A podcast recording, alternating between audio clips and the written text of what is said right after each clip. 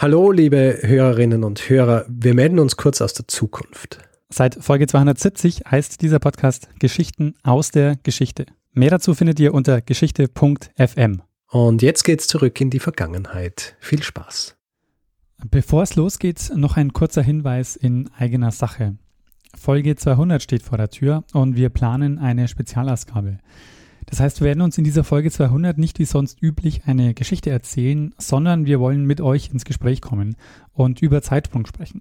Wenn ihr immer schon mal was über Zeitsprung oder uns wissen wolltet, dann ist jetzt die Gelegenheit. Schickt uns also Fragen, Kommentare, Kritik, Lob oder einfach Grüße zum Jubiläum per Mail an feedback@zeitsprung.fm, via Twitter an @zeitsprung.fm oder ihr könnt uns auch auf Facebook schreiben. Wer auch mal in Zeitsprung zu hören sein will, kann die Frage, den Kommentar oder die Grüße auch selbst einsprechen und sie uns per WhatsApp oder Signal schicken. Und zwar an die Nummer 0151 5655 6145. Findet ihr aber auch alles auf der Website. Wichtig, das Ganze muss uns bis zum 21. Juli 2019 erreicht haben. Und jetzt geht's los mit Zeitsprung 193. lernen ein bisschen Geschichte. Lernen ein bisschen Geschichte, dann werden Sie sehen, der Reporter, wie das sich damals entwickelt hat. Wie das sich damals entwickelt hat. Hallo und herzlich willkommen bei Zeitsprung, Geschichten aus der Geschichte. Mein Name ist Daniel. Und mein Name ist Richard. Und mein Name ist Florian. Ja, wir haben heute wieder einen Gast dabei, den äh, Florian Gasser, der uns äh, eine Geschichte erzählen wird. Ähm, zuvor noch ganz kurz, wer ähm, neu dabei ist. Wir sind zwei Historiker und erzählen uns Woche für Woche eine Geschichte aus der Geschichte. Das heißt, wir erzählen uns im Normalfall abwechselnd eine Geschichte. Der eine weiß nie, was der andere ihm erzählen wird. Heute ist es ein bisschen anders, denn äh, Florian hat uns eine Geschichte mitgebracht, die äh, Richard und ich schon kennen. Aber nichtsdestotrotz ähm, haben wir uns gedacht, äh, das ist eine sehr äh, spannende Geschichte, die super für Zeitsprung äh, passen könnte. Und äh, Florian, willst du dich ganz kurz vorstellen ähm, und sagen, was du so machst? Also Florian Gasser, den Namen hast du ja dankenswerterweise schon gesagt. Ich bin äh, Journalist, ich arbeite im äh, Wiener Büro der Wochenzeitung Die Zeit. Wir machen hier die Österreich-Seiten der Zeit und ähm, zusätzlich mache ich noch mit äh, einem Zürcher Kollegen der Zeit und einem Berliner, Berliner Kollegen von Zeit Online den Podcast Servus Grüezi Hallo ähm, wo wir uns jede Woche über Politik und andere wichtige Themen mehr oder weniger streiten. Das heißt, ihr hattet ein paar äh, aufregende äh, Wochen und Tage jetzt hinter euch. ja, allerdings. Ich musste mir viel anhören, ja. Ähm, ja, also ähm, alles wird natürlich äh, in den Show Notes verlinkt werden, was du jetzt gesagt hast. Also der Podcast und auch äh, die Geschichte, die du uns jetzt erzählen wirst, weil die Geschichte, die du uns jetzt erzählen wirst, die hast du für die Zeit aufgeschrieben. Genau.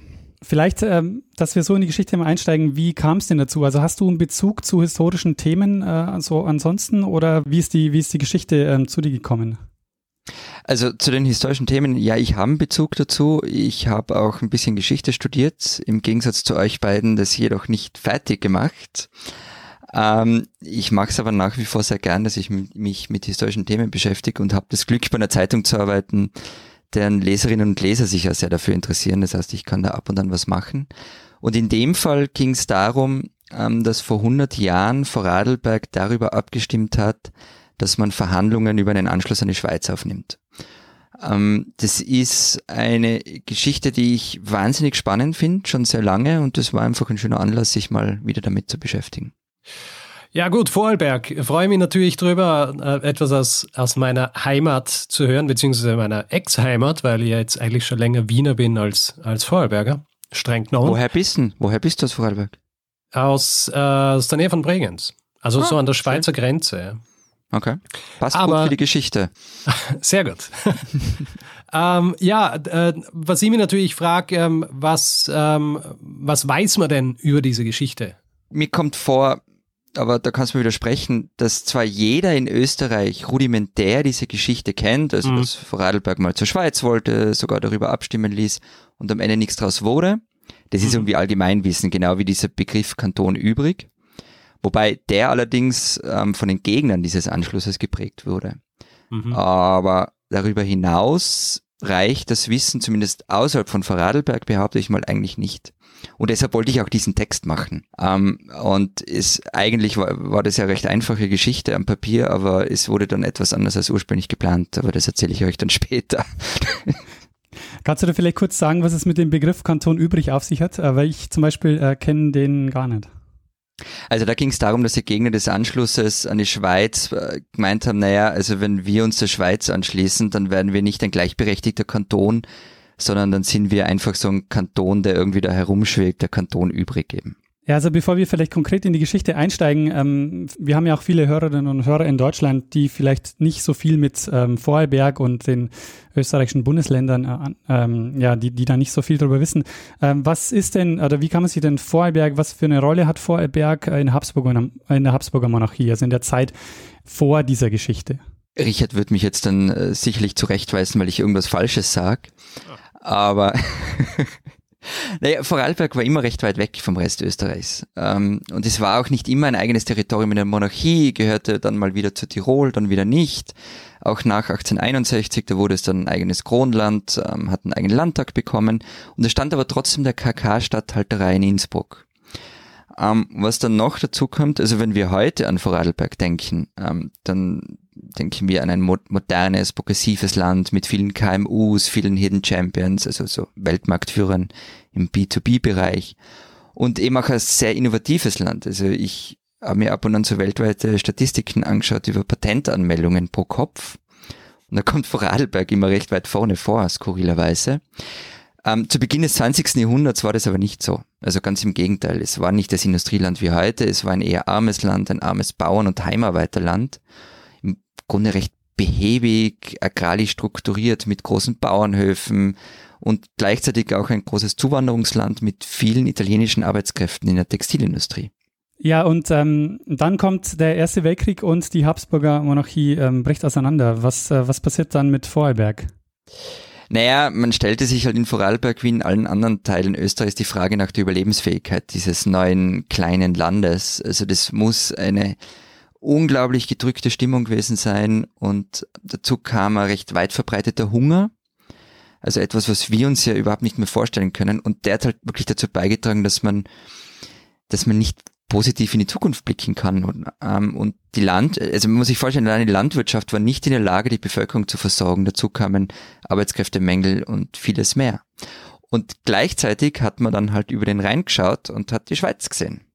Und die Schweiz hat es ja geschafft, sich militärisch völlig aus dem Ersten Weltkrieg rauszuhalten. Natürlich, sie war von kriegsführenden Staaten umgeben. Ähm, sie war schon irgendwie auch betroffen. Vor allem kam es zu Versorgungsengpässen bei Nahrungsmitteln und Rohstoffen, Tourismus und Exportwirtschaft ähm, sind natürlich auch nicht glänzend gelaufen, aber man hat halt von Vorarlberg ähm, sehr vom, vom Krieg getroffen, Armut, Hunger, ähm, darüber geschaut über den Rhein und das war so das fast schon das gelobte Land. Da, das sind doch unsere, Alemanni unsere alemannischen Brüder, da könnten wir doch hin. Wobei ja der Rest Österreichs eher Richtung Deutschland tendiert hat. Ja, eher tendiert ist euphemistisch ausgedrückt. also in, der, in der Verfassung dieser Republik Deutsch-Österreich stand drinnen, äh, wir sind Teil der Deutschen Republik. Also der Anschluss war ja Common Sense quer durch alle Parteien.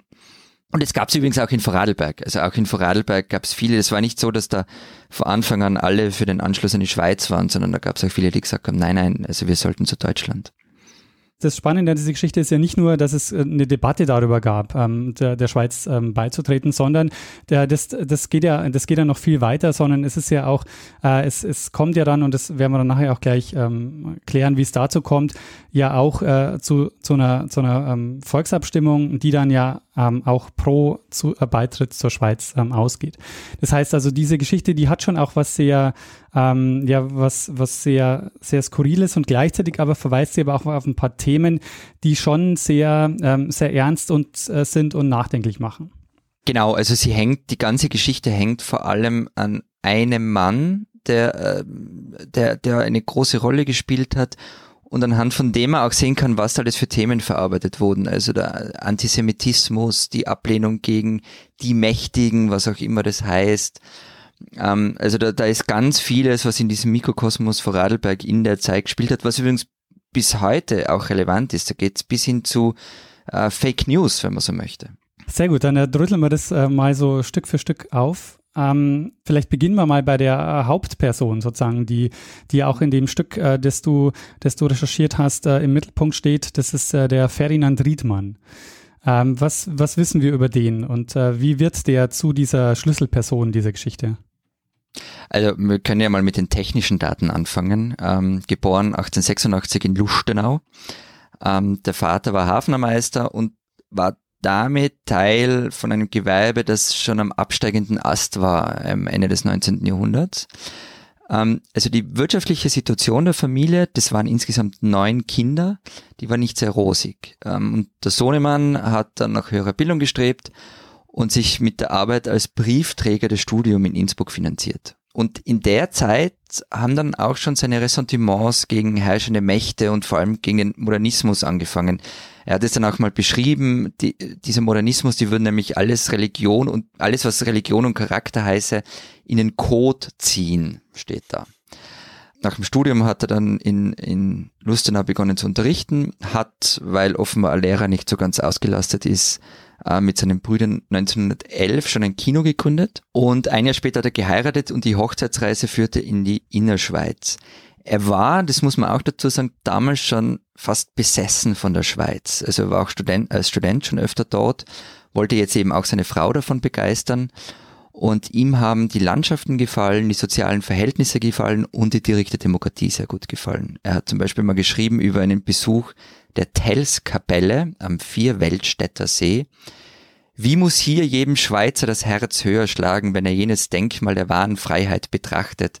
Auch mir, der ich mit mehr Liebe an der Schweiz als an einem korrumpierten Österreich hänge, tat es wohl das Bewusstsein, dass es doch noch echte Denkmäler von echten verehrenswerten Helden gebe.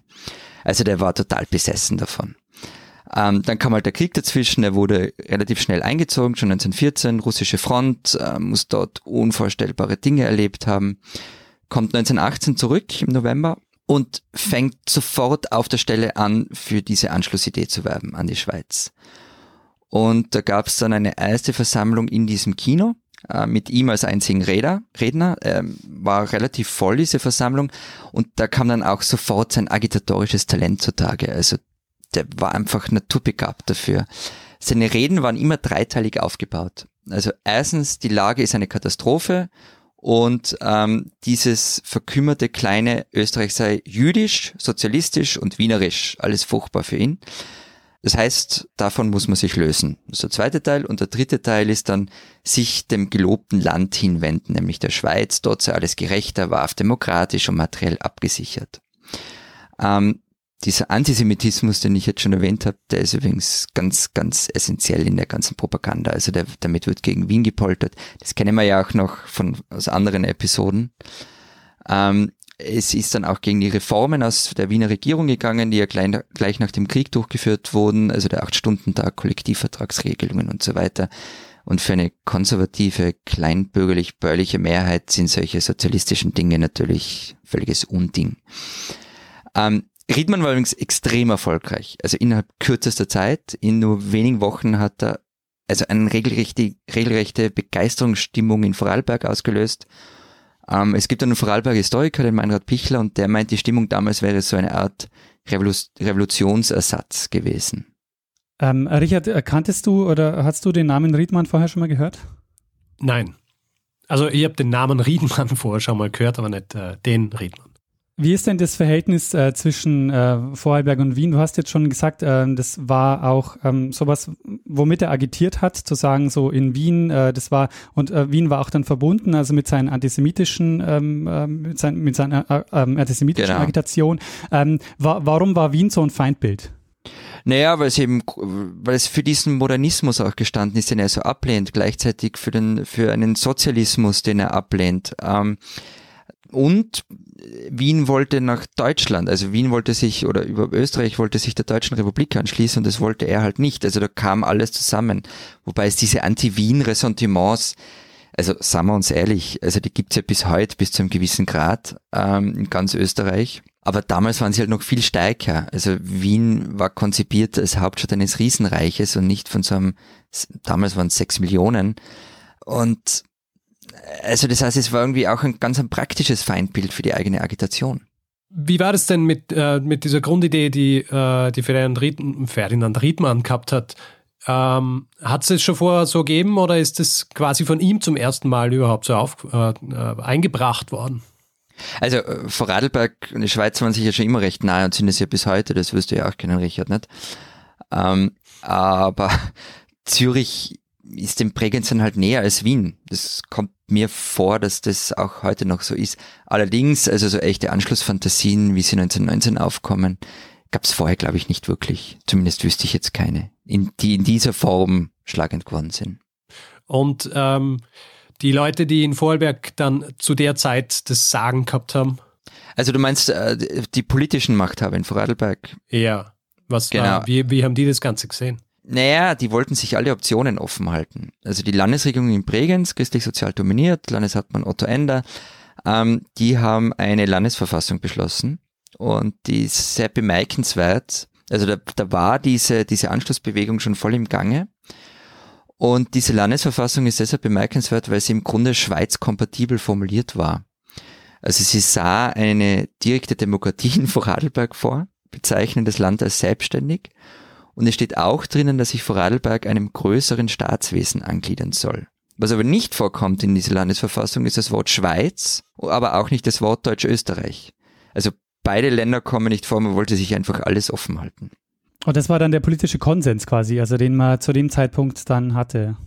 Nee, politischen Konsens hat es ja Zeitl nicht gegeben. Also ähm, der ist dann erst so kurz vor der Volksabstimmung kommen ähm, als Ender gemerkt hat, hey, da ist was im Gange und ähm, da, da könnte ich mitmachen. Riedmann hat nämlich, und sein sogenannter Weibeausschuss, den er damals im Kino gegründet hat, haben den Druck maximal erhöht. Ähm, es gab wüste Versammlungen, wo er wirklich die Massen aufgepeitscht hat.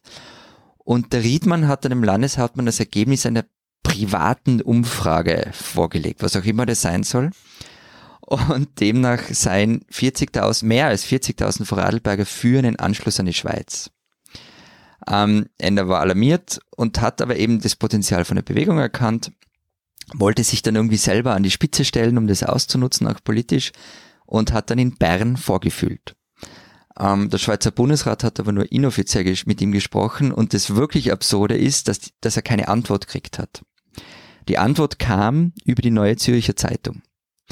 Ähm, das war ein ganz, ganz merkwürdiger Text. Ähm, den kann man auch heute noch lesen und der liest sich mehr wie eine Verlautbarung denn als journalistische Arbeit. Ähm, und da steht drinnen, wenn ihr wirklich über dies verhandeln wollt, dann braucht es eine Abstimmung dafür bei euch im Land. Ähm, und deshalb wurde eben für den 11. Mai 1919 diese Volksbefragung angesetzt und in der haben sich dann wirklich 80 Prozent der für Radlberger dafür ausgesprochen, dass man Verhandlungen mit dem Bundesrat über einen Anschluss aufnehmen soll. Ähm, du, du, hast vorher erwähnt, dass äh, in dieser privaten Umfrage, dass es, äh, dass es 40.000 ja. Vorarlberger sind. Äh, wie viele Vorarlberger hat es gegeben zu der Zeit? Ähm, die 80 Prozent waren 47.700 und die restlichen 11 Prozent waren 11.000. Mhm. Na, 19 Prozent waren dann 11.300 irgendwas. Genau. Das heißt, diese die Privatumfrage war, war relativ spot on, oder? Mit. Die war, die war ziemlich, also offenbar entweder Glück gehabt oder gute Stichprobe gezogen. Ja. Aber das war, äh, das, also ich finde, äh, das müssen wir schon mal irgendwie äh, nochmal rausstellen. Also das, das war eine offizielle ähm, Volksabstimmung, also das zweite dann, was der Enders dann durchgeführt hat. Volksbefragung, eine Befragung. Okay, also war eine offizielle Volksbefragung, also die auch genau. ähm, politisch sozusagen auch, ähm, auch getragen war. Genau, also und da ist jetzt die Frage natürlich, warum das so erfolgreich war. Weil eigentlich waren alle, ähm, wie soll man sagen, die oder waren alle Eliten des Landes, ökonomisch wie politisch, dagegen. Und da kommen wir jetzt zum Vergleich, den ich sehr interessant finde, und ich habe das auch mit, mit Historikern schon besprochen. Ähm, man kann es schon ein wenig mit der Brexit-Abstimmung vergleichen. Auf der einen Seite standen die Befürworter, ähm, die das Blaue vom Himmel versprochen haben. Also Milch und Honig werden fließen, wenn wir nur der Schweiz beitreten. Auf der anderen Seite standen aber eben diese ökonomischen wie intellektuellen Eliten. Ähm, die waren fast durch die Bank gegen diese Idee. Und sie hatten, wenn man sich heute durchliest, recht gute Argumente, vor allem wirtschaftliche. Also die Vorarlberger Unternehmen seien nicht wettbewerbsfähig, weil sie halt vom Krieg auch in Mitleidenschaft gezogen waren. Arbeitskräfte würden abwandern und so weiter. aber das verhalte alles. Riedmann hat sich hingestellt, peitsche die Massen auf und meinte nur, wir sind klüger als die sogenannte Intelligenz. Also im Grunde genau das, was Nigel Farage und Co. in Großbritannien gesagt haben. We don't need another expert. Ähm, und die populistischen Agitatoren haben sich damals wie heute durchgesetzt. Wobei man sagen muss, 80 Prozent ist es schon eine äh, überwältigende Mehrheit. Absolut, absolut. Also es, ähm, es könnte jetzt natürlich auch sein, dass, dass es deshalb auch so ausging, weil die Wahlbeteiligung so niedrig war, dass auch wirklich nur die aktiviert wurden, die, die dagegen waren. Oder dass es tatsächlich einen breiten Konsens gab in Vorarlberg, auch ähm, das ähm, machen zu wollen. Genau, also ich meine, die Stimmung war einfach so, dass man die Chance gesehen hat, die Wahlbeteiligung war jetzt nicht so schlecht. Die war bei den Landtagswahlen, die, die kurz darauf waren, glaube ich, gleich hoch oder sogar ein bisschen niedriger aber da bin ich mir jetzt nicht sicher. Aber jedenfalls, es war nicht so, dass die Wahlbeteiligung jetzt exorbitant niedrig war bei dieser Befragung. Also ja, es gab tatsächlich so diese, diesen Wunsch, okay, also wir würden uns ganz gerne Schweiz anschließen. Wir haben jetzt diese Bitte aus der Schweiz, die sagen, ja, also ähm, macht ihr erstmal eine Abstimmung und dann können wir irgendwie drüber reden. Äh, jetzt machen die äh, in Vorarlberg diese Abstimmung, die ist überwältigend mit 80 Prozent, aber wenn wir heute auf die Karte gucken, dann sehen wir, dass Vorarlberg immer noch zu Österreich gehört. Richtig, da ist irgendwas passiert, nicht? Genau. Oder eben nicht passiert. Sehr gut beobachtet, Daniel, muss ich sagen. Also was, genau, also, was passiert da jetzt? Naja, also das Offiz oder die offizielle Schweiz war von Anfang an recht skeptisch. Also einerseits, das habe ich vorher schon gesagt, sind halt die Vorarlberger diese alemannischen Geschwister. Ähm, man redet irgendwie ähnlich. Andererseits hat sich eben die Schweiz so schön aus dem Ersten Weltkrieg rausgehalten und sie wollte jetzt halt dann nicht im Nachgang, wenn eh schon alles vorbei ist, noch reingezogen werden in das Ganze. Und was noch dazu kommt und vor allem für die Schweiz wichtig ist, es wäre finanzieller extrem schlechter Deal gewesen. Also kurz Geschäft wäre das nicht, weil man hätte alle Schulden übernehmen müssen, auch von Vorarlberg und wahrscheinlich hätte Österreich dann noch gesagt, na, wir teilen auch die Stadtschulden noch mit auf dann kommen noch irgendwelche Rentenansprüche. Also es hätte einfach alles Ärger gemacht. Ähm, aber im Grunde lagen ja drei Varianten am Tisch. Also einerseits Vorarlberg bleibt bei einem eigenständigen Österreich. Das wäre für Bern perfekt gewesen.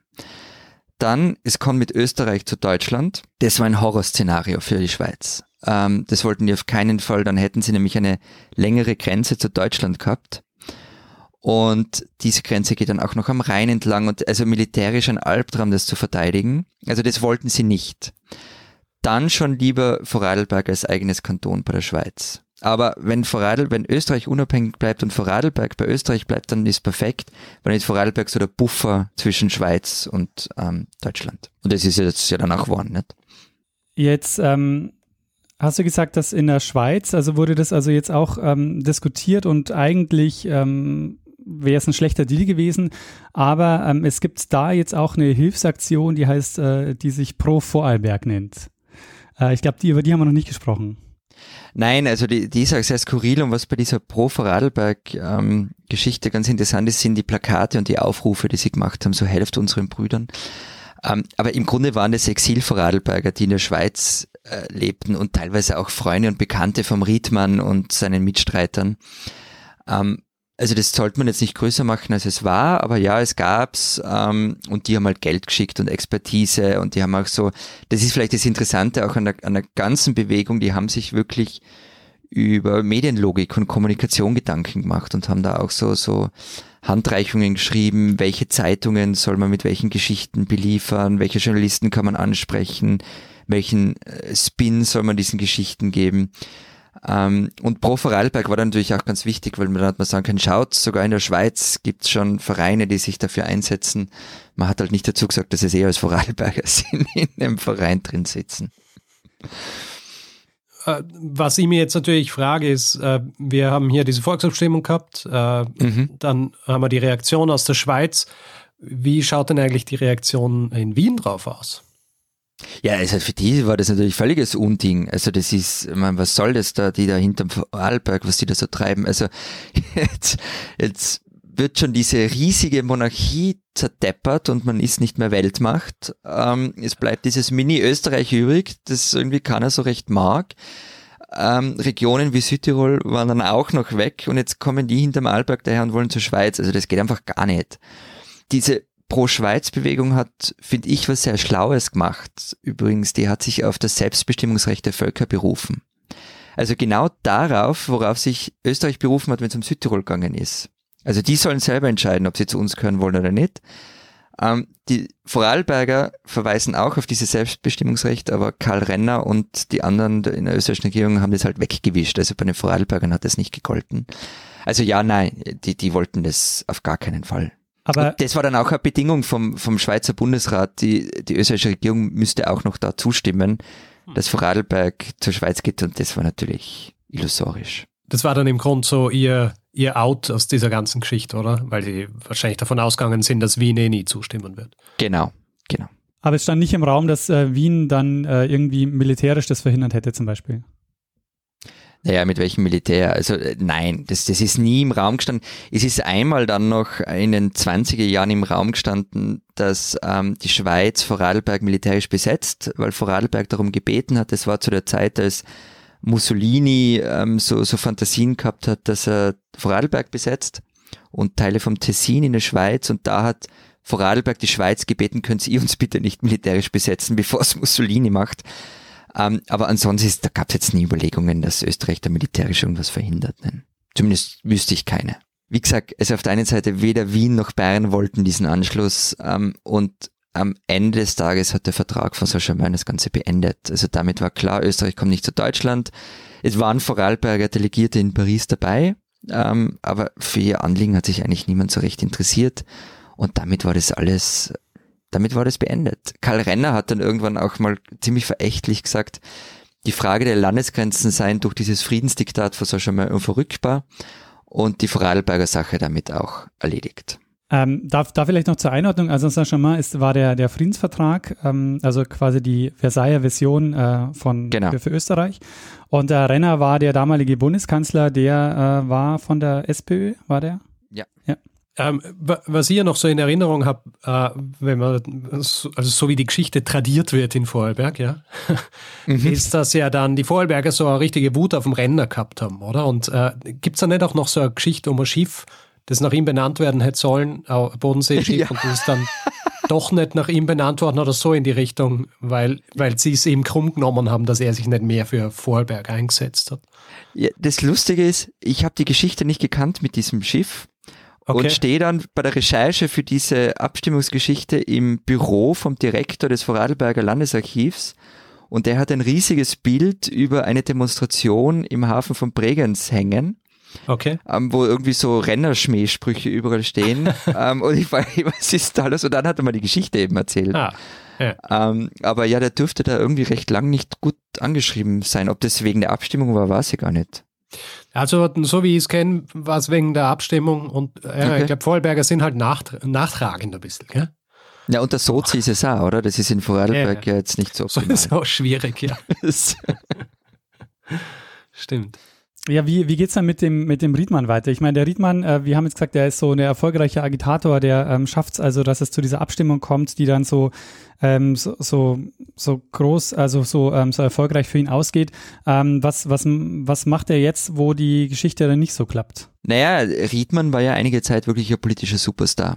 Ähm, und er hat es dann sogar geschafft, die deutsch-nationale Mehrheit in seiner Heimatgemeinde Lustenau zu brechen ähm, wurde dort dann als christlich-sozialer Vizebürgermeister. Aber eben nach der Abstimmung ist es relativ schnell bergab gegangen mit ihm. Also er hat verloren. Schlussendlich hat er einfach wirklich verloren. Er ist zwar immer mal wieder um die Ecke gebogen mit der Idee eines Anschlusses an die Schweiz, aber es hat eigentlich keinen mehr wirklich interessiert. Und jetzt kommen wir zu dem, warum meine Geschichte schlussendlich anders wurde, als ich es gedacht habe. Ähm, ich wollte ihm die Geschichte erzählen anhand von dieser Person, so ein bisschen Nigel Farage aus dem Ländle. Ähm, und habe mich dann irgendwie beschäftigt damit und habe da ein paar Leute angerufen und irgendwie in allen Erzählungen, auch in den Standardwerken über Vorarlberg kommt halt vor, ja, und er ist dann 1924 verurteilt worden wegen einem, wegen einer, paar schreiben wegen einer Dienstverfehlung, andere schreiben wegen irgendwas anderes, aber nie kommt vor, warum. Ähm, und ich bin eben dann ins Landesarchiv gefahren und habe seinen Personalakt angeschaut, der bis vor nicht allzu langer Zeit noch gesperrt war wegen Archivsperre, aber das kennt Sie als Historiker besser als ich. Und da stehen dann halt richtig arge Dinge drin. Ähm, er wurde nämlich 1923 wegen Vergewaltigung angezeigt. Ähm, er soll 1918 und 19 mehrfach ein zwölfjähriges Mädchen missbraucht und vergewaltigt haben, eine Schülerin. An der Schule in Lustenau haben sich dann Gerüchte darüber recht rasch verbreitet, aber der Mutter des Mädchens soll gesagt worden sein, laut der handschriftlichen Anzeige, die im Personalakt liegt, ähm, dass sie darüber schweigen soll. Es gäbe schließlich keine Zeugen. Und was natürlich dazu kommt, Triedmann war damals einer der mächtigsten Menschen Vorarlbergs.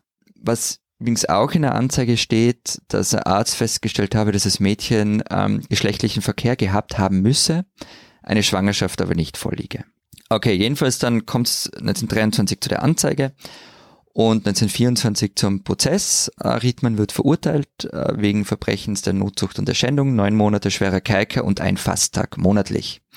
Es hat eine Nichtigkeitsbeschwerde gegeben, die wurde abgewiesen. Meinheitsklage gegen das Opfer hatte ebenso keinen Erfolg. Riedmann ist dann richtig gefallen, hat sich dann irgendwie als Lebensmittelhändler versucht, ähm, hat dann immer wieder Briefe an den Landesschulrat geschrieben, man möge ihn doch wieder als Lehrer arbeiten lassen, wurde immer wieder abgewiesen. 1938, so kurz nach dem Anschluss Österreichs an Nazi-Deutschland, hat er es wieder versucht und seine Rolle so dargestellt, dass er nach dem Ersten Weltkrieg versucht habe zu retten, was zu retten war. Ähm, er hat dann zum Beispiel geschrieben, ich wollte unser schönes Ländle nicht noch in die Wiener Judenhände ähm, und nicht in die Münchner Spartakistenkrallen geraten lassen. Deshalb inszenierte ich die Schweizer Anschlussbewegung, die allerdings an allen Ecken und Enden verraten und verkauft wurde. Und zudem, er sei sowieso nie gegen die NSDAP gewesen, sondern habe sogar illegale Nazis unterstützt. Also muss man vielleicht hinzufügen, in Österreich war die NSDAP illegal, deshalb nennt man sie immer illegale Nazis, also die Leute, die von 1938 NSDAP-Mitglieder waren. Und zum Verhängnis sei ihm lediglich die Beschuldigung geworden, er habe mit einer bekannten Dirne etwas gehabt. Was der natürlich nicht dazu sagt, ist, dass er da ein zwölfjähriges Mädchen Dirne nennt. Also das sind, wenn man die heute liest, echt extrem verstörende Texte. Er hat dann nach dem Zweiten Weltkrieg wieder einen Job gekriegt, hat dann kurz unterrichtet, ist dann bald in Pension gegangen, hat wieder ständig Briefe drüber geschrieben, dass die Rente zu gering sei, er um Erhöhung bittet, aber im Grunde ist er nicht weiter aufgefallen. Was aber das Interessante jetzt daran ist, ähm, dass eben, wie ich am Anfang von meinem Monolog jetzt gesagt habe, ähm, sich niemand an diese Vergewaltigungsgeschichte erinnern kann oder will. Wahrscheinlich irgendwie ist es beides und über die Jahre hinweg hat man es wirklich vergessen. Ich hatte das Gefühl, wie ich in Vorarlberg rumgefragt habe, dass diese Geschichte fast niemand mehr kennt und wenn dann nur als Gerücht. Und die wurde einfach vergessen. Und auch Riedmann selber hat sich ja so dargestellt in den ganzen Briefen, dass er ein politisches Opfer sei und deshalb gefallen sei. Er habe auch diesen seinen Job verloren wegen der Anschlussbewegung und die Wahrheit ist halt eine völlig andere. Erinnert mir äh, ein bisschen, muss ich sagen, an eine Episode, die er Daniel gemacht hat. Ich meine, dir ist jetzt wahrscheinlich auch gleich eingefallen, oder? Daniel, die, äh, die Losgeschichte, oder? Ja, genau, ja. Wo es ja, ähm, ja der Los auch, also Los ist ja auch quasi verurteilt worden. Mhm. Und das wird ja heutzutage auch ganz wenig irgendwie äh, thematisiert. Ja. Jetzt wieder ein bisschen mehr in letzter Zeit kommt mir vor, aber ja, klar. Nee, weil eben die letzten Jahre das äh, dann aufgearbeitet worden ist, aber ähm, naja, die, die Rezeption ist natürlich schon äh, andere, als wenn es jetzt was wäre, was wirklich äh, schon immer bekannt gewesen wäre. Ja. Also. Stimmt. Ah, ähm, auch beim Los ist es so, dass, äh, dass es jetzt kommt, weil der Akt auch äh, öffentlich ist, also den, äh, diese Verurteilung, die man quasi lesen kann. Aber dass man, dass man es eigentlich auch schon aus der Medienrezeption hätte quasi wissen können. Also die Medien haben damals mehr oder weniger schon äh, zwar verklausuliert, aber die haben es eigentlich schon berichtet. Aber trotzdem ist es quasi in Vergessenheit geraten. Erst jetzt über den Akt kommt es wieder mehr äh, zutage. Genau, wobei der Unterschied vielleicht beim Riedmann ist, dass ähm, was Los gemacht hat, interessiert uns ja auch heute noch. Also sein Werk ist irgendwie noch präsent. Das Werk von Riedmann ist ja einfach so puff. Also das war irgendwie alles, was der politisch erreicht hat in sehr kurzer Zeit, war auf einmal wieder weg.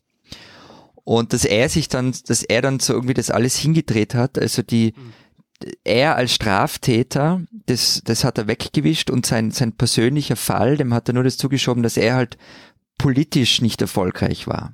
Also das habe ich schon wahnsinnig interessant an ihm gefunden, wie er das schafft, damit irgendwie sich durchzulavieren.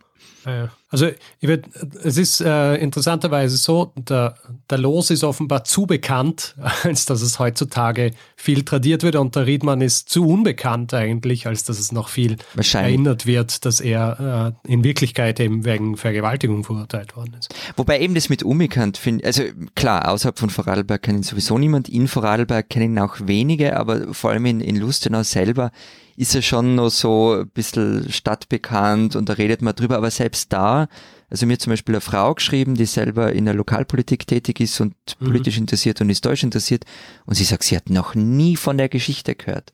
Natürlich Riedmann mhm. sehr, sehr präsent, ja. aber die Geschichte selber pff, noch nie gehört. Ähm, ich würde nochmal ganz kurz äh, nochmal auf diese, auf diese Geschichte nochmal eingehen, weil ähm, was ähm, die Vergewaltigung ähm, äh, ähm, die, stand, die fand ja 1819 statt.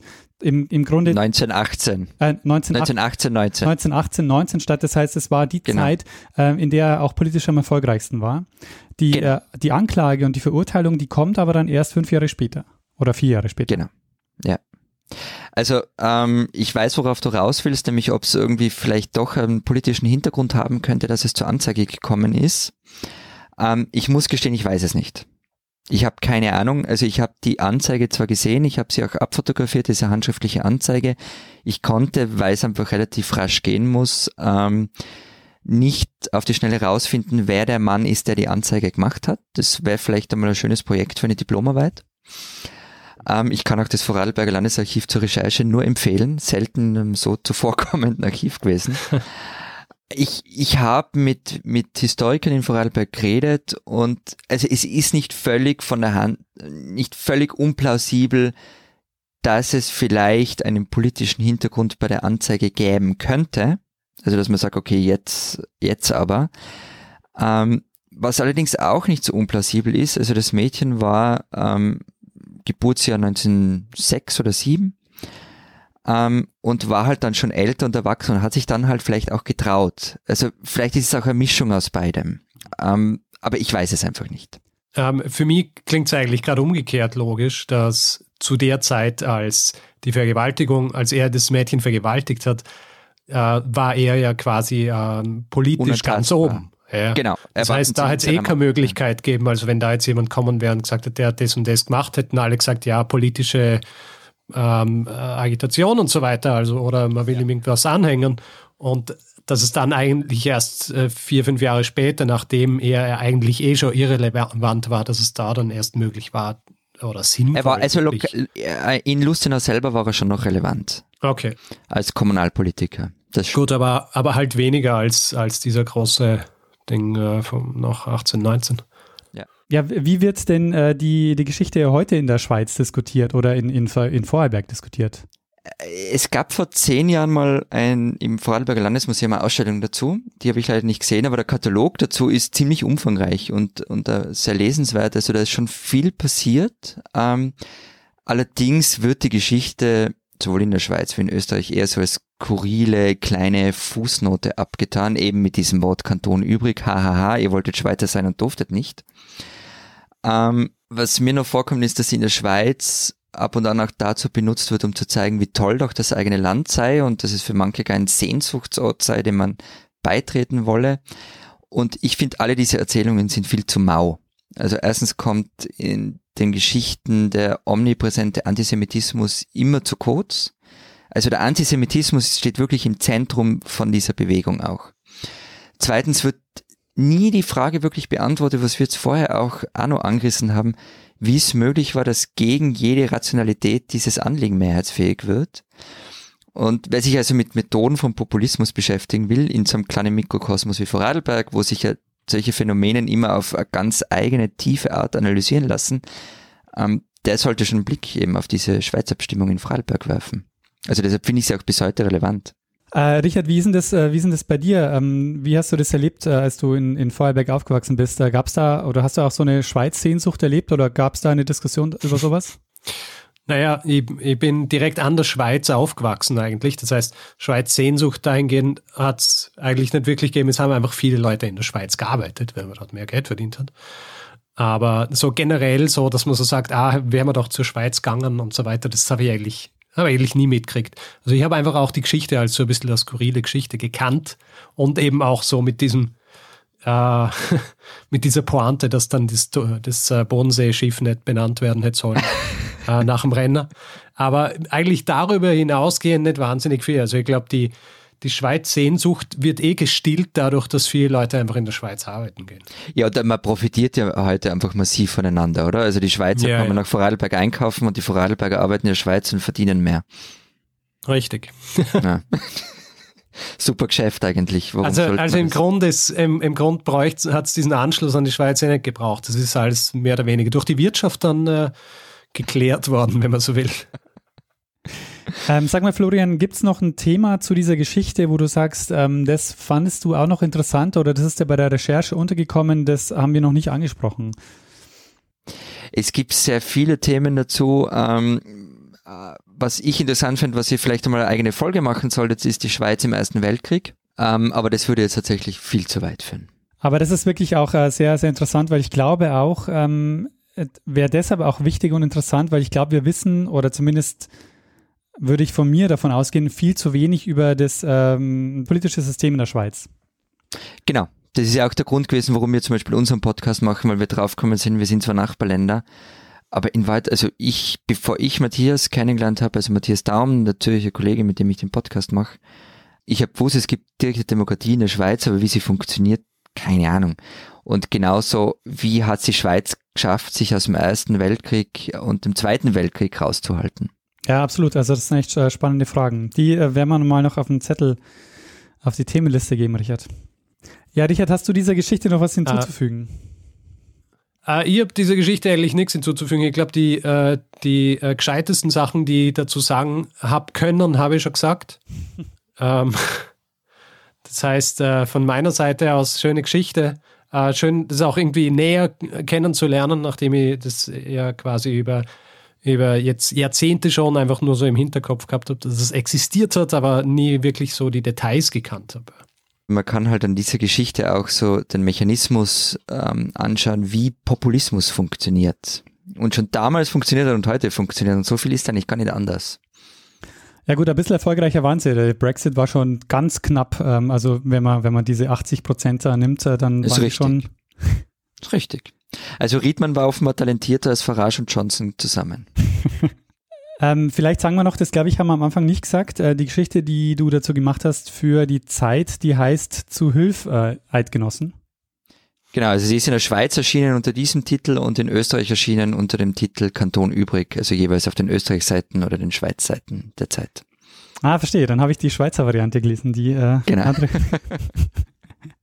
Textlich unterscheiden sie sich aber sonst nicht. Nein. Bis auf die Rechtschreibung, weil da haben die Schweizer nach wie vor ein bisschen Probleme.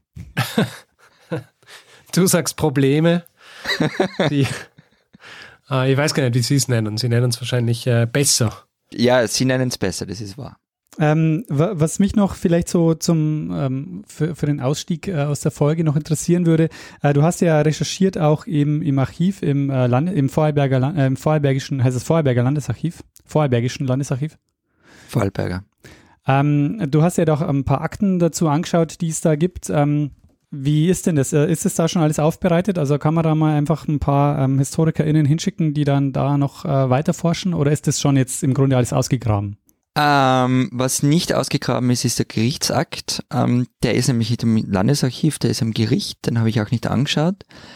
Ähm, grundsätzlich, also sich den Akt anzuschauen im Vorarlberger Landesarchiv kann ich jedem nur empfehlen und wie ich vorher meinte, ich kann auch jedem nur empfehlen, ins Vorarlberger Landesarchiv zu gehen, weil es sehr nett dort ist und ähm, die Archivare sehr zuvorkommend sind, was ja nicht, ähm, was ja nicht gewöhnlich ist. Ähm, das Interessante wäre natürlich schon auch noch rauszufinden, wer ist derjenige, der die Anzeige gemacht hat. Da ist der Name, das sieht man ja auch in der, in der handschriftlichen Anzeige, der hat unterschrieben eben wie es dazu gekommen ist, das wäre, finde ich, so eine interessante Recherche dazu. Ja, dann äh, würde ich sagen, ähm, wäre doch das jetzt ein schöner ähm, Aufruf an alle, die da noch weiter äh, recherchieren äh, wollen, das mal ähm, zu machen und uns dann äh, zu, zu, melden, was da rausgekommen ist. Äh, dann erzählen wir nämlich die Fortsetzungsgeschichte dazu. Ja, äh, sollen wir einen Deckel auf die Episode machen und äh, einen Feedback mit dem Feedback-Hinweis-Blog starten? Gut, Dann, äh, ja, danke für die Geschichte. Äh, und ich äh, mache jetzt den Feedback-Hinweis-Blog. Wie immer eigentlich. Also, wer Feedback geben will zu dieser Folge, kann äh, uns Feedback schicken. Äh, wie immer, feedback.zeitsprung.fm. Ähm, Florian, kann man dir auch Feedback direkt schicken? Natürlich, florian.gasser.zeit.de. Freue mich immer. Sehr gut. Ähm, uns kann man dann zusätzlich auch noch auf Twitter Feedback geben. Das ist äh, twitter.com slash Zeitsprung.fm. Persönlich sind wir auch dort. Ich, Ed Stormgrass, Daniel, Ed Messner und Florian, bist du auch auf Twitter? Ja, ja ich glaube unter einfach Florian Gasser zusammengeschrieben. Bin mir jetzt gerade nicht du glaubst, sicher. Du bist also ein, äh, ein eifriger Twitter-Nutzer. ja, ganz passiv. Sehr gut. Ähm, ja, und auf Facebook sind wir auch noch facebook.com slash äh, Zeitsprung .fm und wer uns reviewen will, Sterne vergeben etc., kann es zum Beispiel auf iTunes machen oder wo auch immer man äh, sowas machen kann bei jeder Podcast-Plattform, äh, wie auch zum Beispiel panoptikum.io. Es gibt auch noch die Möglichkeit, uns finanziell zu unterstützen. Wir ähm, haben alle Hinweise, die ihr braucht, um uns ein bisschen was in den Hut zu werfen, auf der Webseite zusammengefasst und würden uns freuen, wenn ihr davon Gebrauch macht und uns äh, dabei unterstützt, hier jede Woche eine Folge zu erzählen. Wir bedanken uns in dieser Woche bei Gerald, Wolfgang, Helmut, Marc, Oliver, Leo, Steffen, Hendrik, J, Martin, Mirko, Thomas, Daniel und Anton. Äh, vielen, vielen Dank für eure Unterstützung. Ja, vielen herzlichen Dank. Ja, gut, äh, Daniel, dann haben wir äh, Feedback-Hinweis-Blog. Ah, na, wir haben die Geschichte ja, von Florian erzählt. Wir haben den Feedback-Hinweis-Blog und äh, im Grund bleibt uns jetzt eigentlich nur dass wir einem das letzte Wort geben, der es immer hat. Florian, weißt du, wer das ist? Ah, der Bruno. Richtig. Bruno Kreisky. Lernen ein bisschen Geschichte. Lernen ein bisschen Geschichte, dann werden Sie sehen, der Reporter, wie das sich damals entwickelt hat. Wie das sich damals entwickelt hat. Warte mal, das lasse ich weg, das war Quatsch. ähm, das wird ein bisschen dauern, kommt mir vor. Ja.